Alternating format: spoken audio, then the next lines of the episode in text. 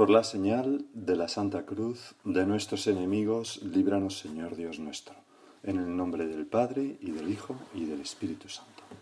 Señor mío y Dios mío, creo firmemente que estás aquí, que me ves, que me oyes. Te adoro con profunda reverencia. Te pido perdón de mis pecados y gracia para hacer con fruto este rato de oración. Madre mía Inmaculada, cuya fiesta celebramos hoy en el día de la Anunciación, San José, mi Padre y Señor, Ángel de mi guarda, interceded por mí. Hoy, ya lo he dicho, Señor, celebramos la fiesta de la Anunciación y estoy seguro que te alegrará muchísimo que nosotros nos fijemos en tu Madre, que es también Madre nuestra. Gracias, Señor, por habernos dejado ese tesoro inmenso en la cruz, en herencia a tu madre, lo más valioso que teníamos. Bendita sea la madre que te trajo al mundo, te dijo una vez una mujer del pueblo. Y eso decimos hoy en la fiesta de la Virgen. Porque si nos metemos en el corazón de Jesús, ¿qué encontramos? Pues encontramos un amor tierno, joven, apasionado a su madre, la Virgen Santísima.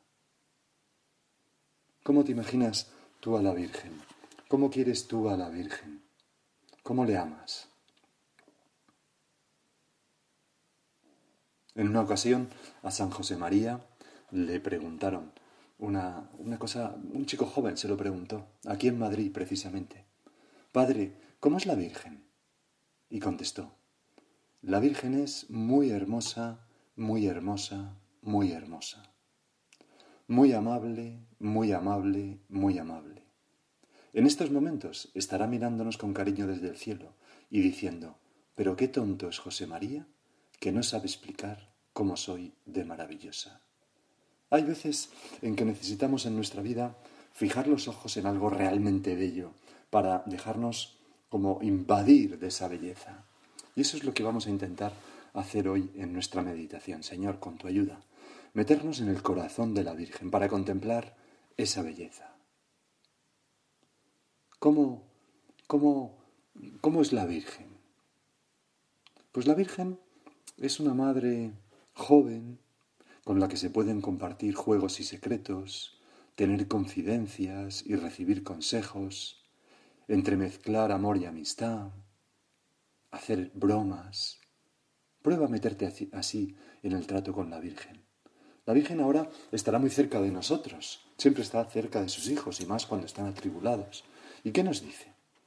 Pues nos dice, yo tuve tu edad, si eres joven. O yo fui como tú, si eres una madre.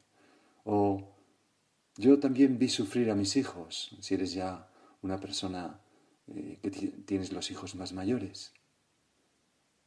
Yo fui como tú, tuve tu edad. Antes fui niña, adolescente, gocé del cariño de mis padres, Jugué con mis amigas y con mis primos, aprendí a rezar y a tratar a Dios, me sentí eh, conmovida por unas palabras de la Sagrada Escritura leídas al azar en, en casa o en la sinagoga. Sentí esa inquietud que algunos de nosotros hemos sentido o que quizá estamos sintiendo ahora, esa pregunta, ¿qué querrá Dios de mí? Hay una poesía, un libro de poesía que se llama Apócrifo de María, lo escribió un sacerdote que ya ha fallecido, y ahí tiene una de las poesías que se llama Páginas del Diario de María. Y ahí dice, de mi infancia recuerdo la presencia. La niña que yo fui se preguntaba quién o qué la invadía, qué hilos tiraban de su sangre, hacia dónde.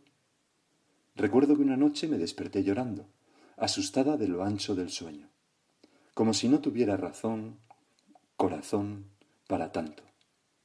La vida, como un traje, se me iba quedando pequeña y avanzaba por el misterio que misteriosamente se me volvía dulce y cotidiano.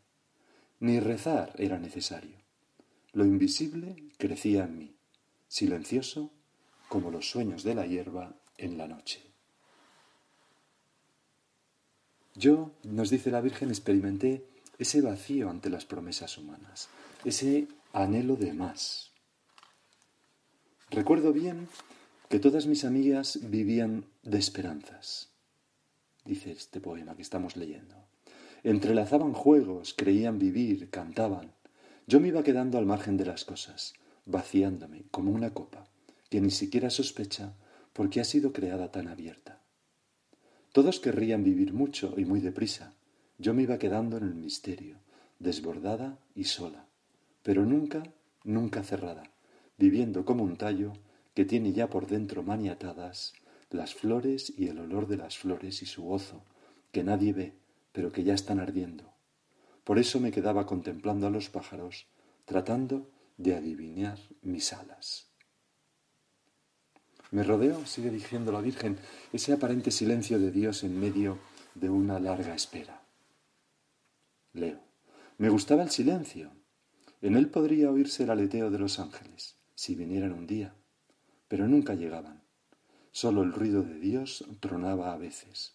Un Dios hermoso, posesivo y virgen, que eclipsaba todo otro deseo, y me encendía como el cristal bajo la luz del sol. Fui madre en esperanza tantas veces que el alma me creció como un almendro. Y así, poco a poco, fue creciendo en, mi alma, nos dice la Virgen, el deseo de santidad, de algo grande, de más amor, y de una manera algo difusa, también de exclusividad. Pero ¿cuánto tardaba Dios? Dice este diario de María. Pero ¿cuánto tardaba Dios? Yo quería crecer, como si el cielo estuviera esperando mis catorce años, y le guardaba entera la manzana del corazón, el único don que yo podía devolver a sus manos. Incluso después de comprometerse con José, al que amaba tiernamente, la Virgen tuvo en su corazón estos deseos de entrega a Dios. Hay otro poema en este libro que se llama Canción de amor a los catorce años y dice, después de casarse con José, pero no bastaba, no. Conversábamos de la tierra y del cielo y todo iba quedándose pequeño, incluso nuestro amor. ¿Solo eso será la vida? Como alguien que apenas que apuesta las pocas monedas que le quedan y sabe que tiene alma para más, y desconoce hacia dónde estirarla. Así, así marchábamos juntos hacia el ocaso de las horas, sin lograr sospechar cómo sería el sol de la mañana. Y así llegó el momento central de la vida de la Virgen, el día del ángel. Estaba sentada en su cuarto, nos la imaginamos así, leyendo la Sagrada Escritura, ansiando la llegada del Mesías, rodeada, sin saberlo, de miles de ángeles fascinados que la observaban como había sido a, lo largo de toda su vida esa criatura que, era la maravilla de Dios, que les desconcertaba. Gabriel, con sus mejores galas, orgulloso de haber sido elegido, un poco nervioso, descendía del cielo a cumplir su misión, y sus palabras cayeron sobre la Virgen, sobre el alma de la Virgen, como goterones de plomo derretido empujándola a una gran locura. Así lo cuenta el Evangelio.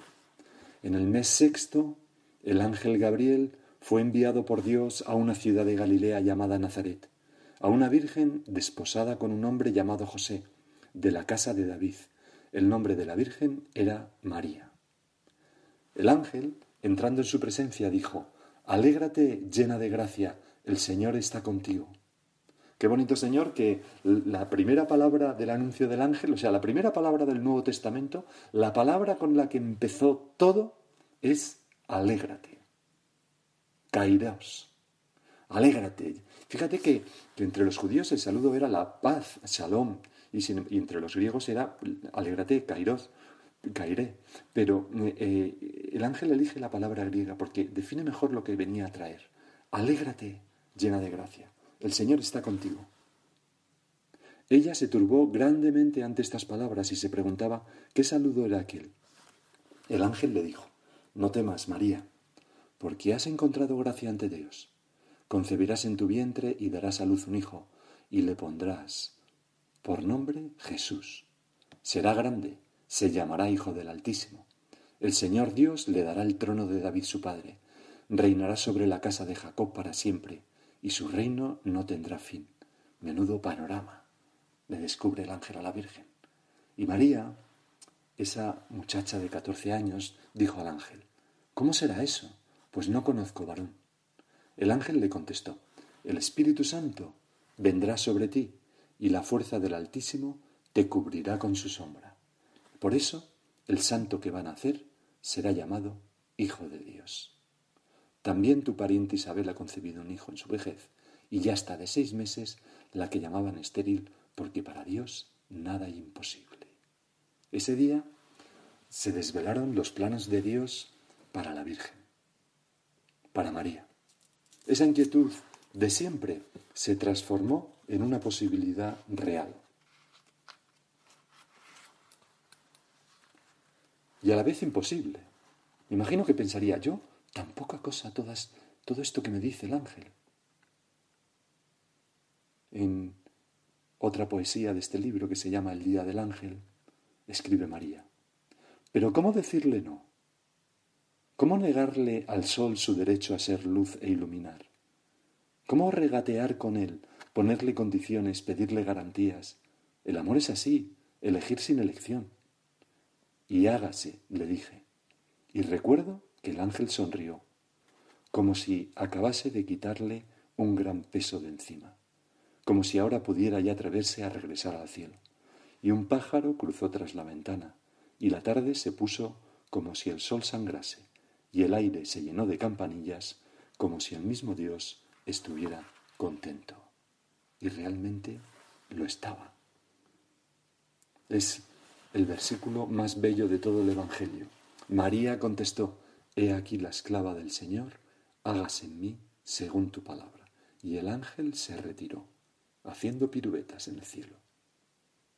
El resto de la historia pues ya la conoces. María fue a servir a su prima Santa Isabel, acompañó a Jesús y nos acogió a todos nosotros como hijos e hijas.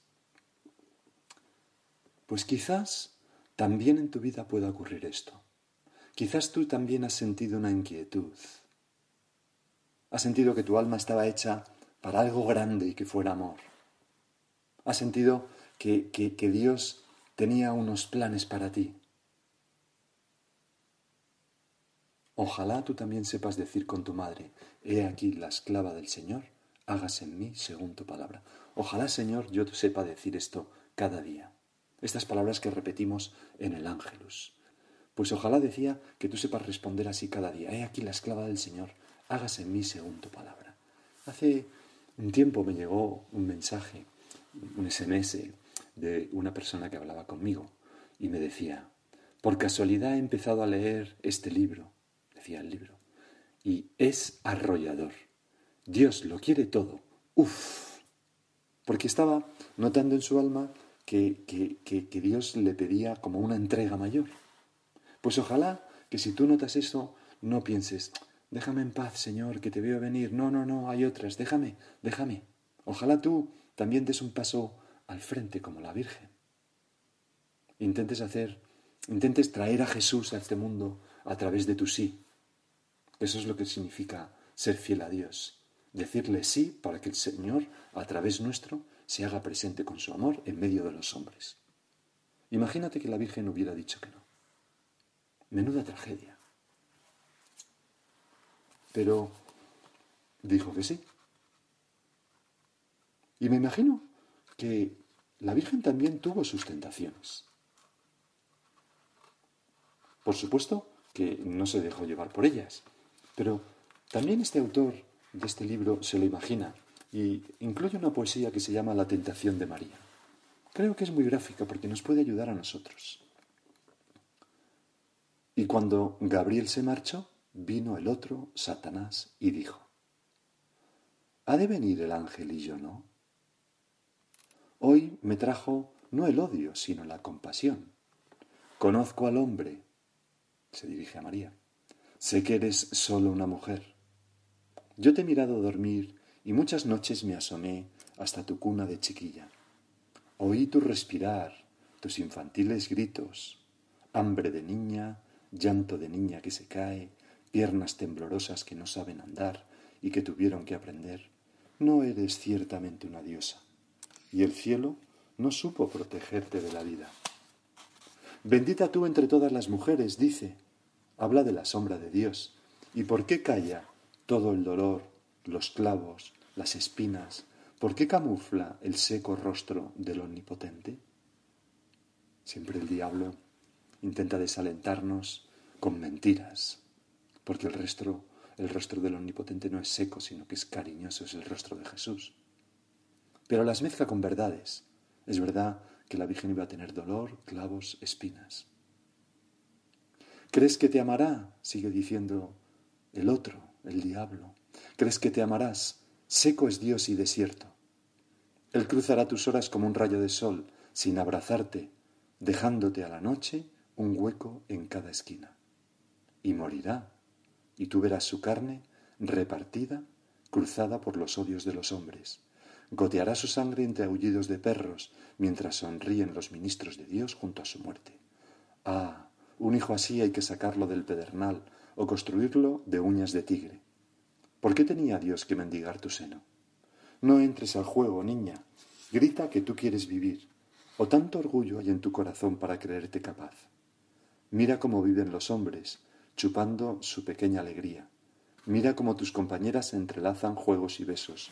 Y tú deberías tragar el llanto solo para que él se dé el gusto de ese nombre.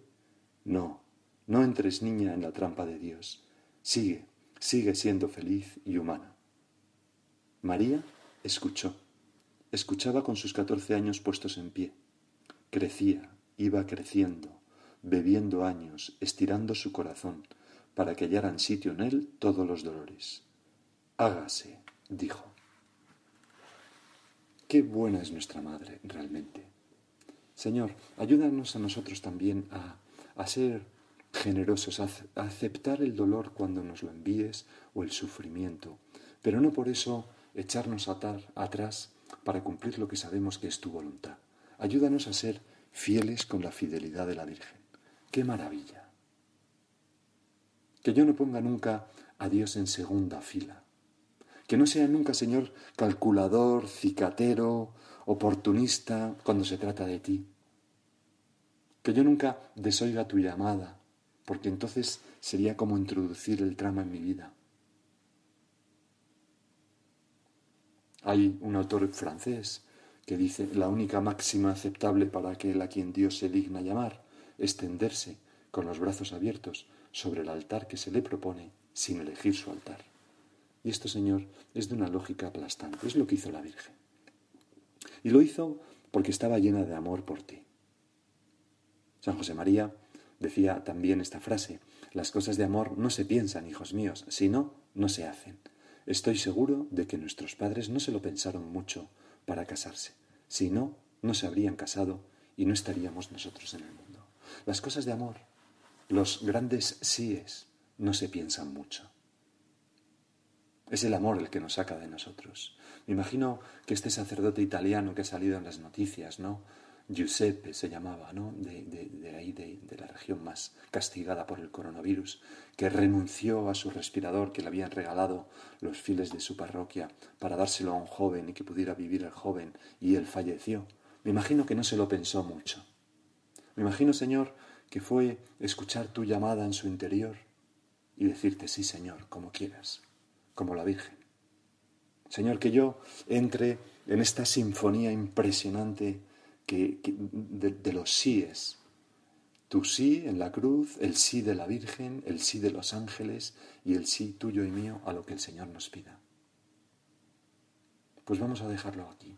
Vamos a pedir a cada uno de nosotros pensar durante el tiempo que sigamos en silencio si hay algún sí que tenemos pendiente de decir a Dios. Y le pedimos a nuestra Madre que nos ponga el amor suficiente en el corazón para decírselo rápidamente. He aquí la esclava del Señor, hágase en mí según tu palabra.